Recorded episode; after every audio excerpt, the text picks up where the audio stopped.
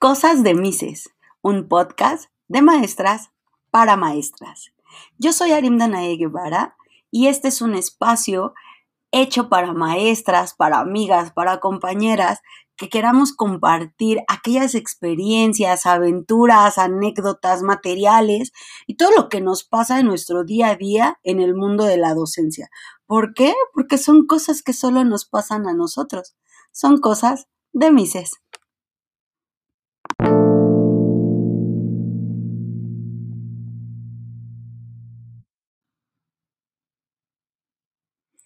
Hola, ¿qué tal a todos? Pues bienvenidos. Hoy es el primer capítulo de Cosas de Mises y hoy sábado 19 de junio del 2021, pues estoy muy contenta de que podamos reunirnos y poder platicar en, esta, en este espacio donde vamos a hablar de aquellos temas que nos interesan como maestros y que se vuelven parte de nuestros días cotidianos. Vamos a tratar de un tema que es la planeación didáctica y estaremos hablando de qué es, para qué sirve, cuáles son sus características, cuáles son sus objetivos y qué tal funcional es para el maestro. Bueno, pues vamos a empezar a hablar de qué es la planeación didáctica. Y la planeación didáctica la vamos a entender como ese plan de trabajo que contempla pues los elementos que intervendrán en las estrategias de aprendizaje, cómo se organizan, de qué manera facilitan el desarrollo de las capacidades metacognitivas de adquisición de competencias y modificación de actitudes en el tiempo disponible durante un curso que se pretenda pues bueno, dar un aprendizaje.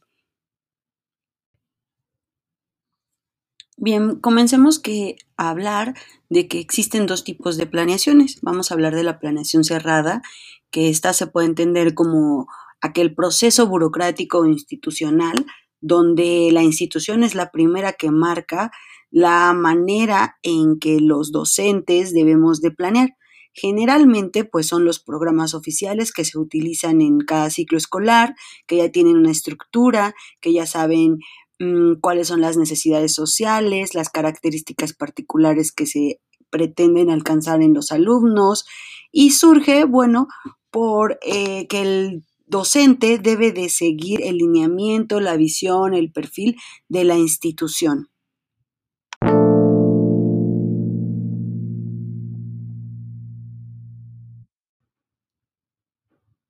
Ahora bien, pues vamos a hablar un poco de la planeación flexible.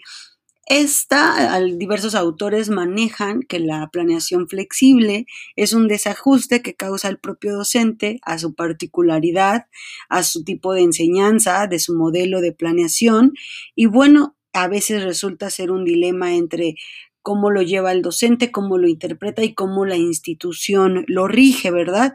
Sin embargo, pues tiene las actividades y resulta lo que viene en la praxis en el aula.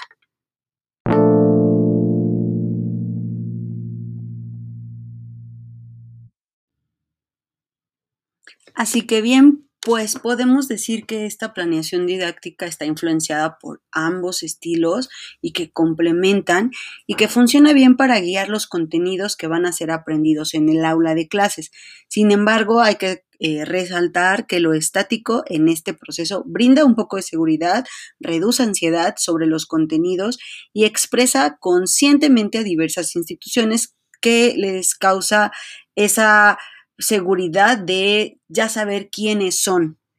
Sin embargo, bueno, la planeación flexible permite atender las necesidades de los involucrados y obliga al docente un poco a encontrar este equilibrio siempre entre los dos, entre su particularidad, modo y su estilo de enseñanza-aprendizaje, más eh, la personalidad que le da a la institución para la cual está laborando. Creo bien que la mayoría de los docentes siempre tenemos algún problema o batallamos cuando nos hablan de qué debe tener nuestra planeación, ¿no? Y bueno, pues algunas características fundamentales de estas es que deben de cumplir con unas características fundamentales para que puedan ser eficaces, adaptables o como se vaya desarrollando el aprendizaje. Y lo importante creo es que siempre nos deben de servir a nosotros, ¿no? Que cuando la lea el profesor a él es el primero que le debe de, de servir. Lo primero de estos recursos es que deben quedar por escrito, ya sea en papel o en un formato digital. Es como la evidencia de la planeación, ese, ese plan estratégico que yo tengo para llevarlo a cabo. En este documento pues van a colocar las estrategias, los objetivos a alcanzar, los vamos a poner de forma estructurada, detallando todo lo que sea necesario y haciéndolo lo más claro y conciso posible. Estas estrategias no deben ignorar el marco de formación de la institución con la que se trabaja. Es decir, si nos piden una hoja membretada, el nombre de la institución, el ciclo escolar, eh, el lema de la institución, son eh, aportaciones que, fundamentales que debemos contemplar y a las que nos debemos como trabajadores de una institución. También, bueno, eh, debemos ir colocando lo que son los contenidos y las estrategias que vamos a utilizar para los alcances que creemos tener. Em, la planeación didáctica debe ser flexible y pero sin embargo sí debemos de marcar a lo mejor una temporalidad de días, semanas, quincenas o un trimestre, bimestre que vamos a elaborar ese plan. En el camino lo podemos modificar, sin embargo, sí debemos de tener establecido una temporalidad en la que vamos a llevar a cabo este plan.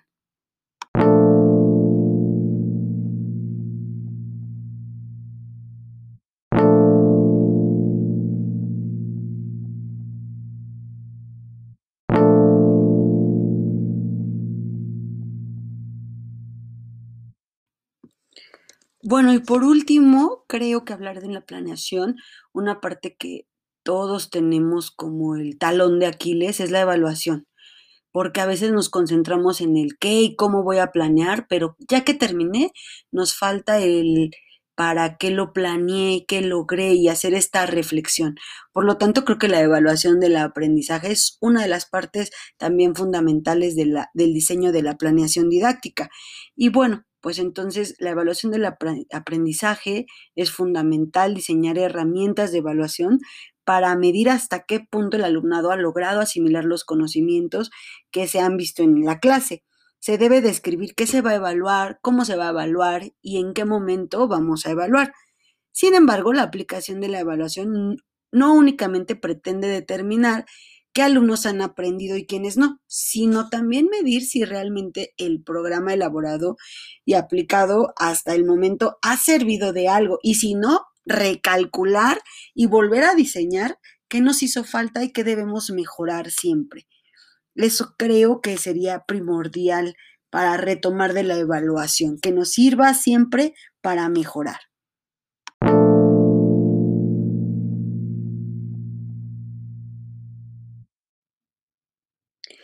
Y bueno, yo creo que ya para terminar y cerrar este podcast, eh, me permito primero pensar que haya sido funcional para ti y, para, y poder dar estos consejos generales de lo que es la planeación.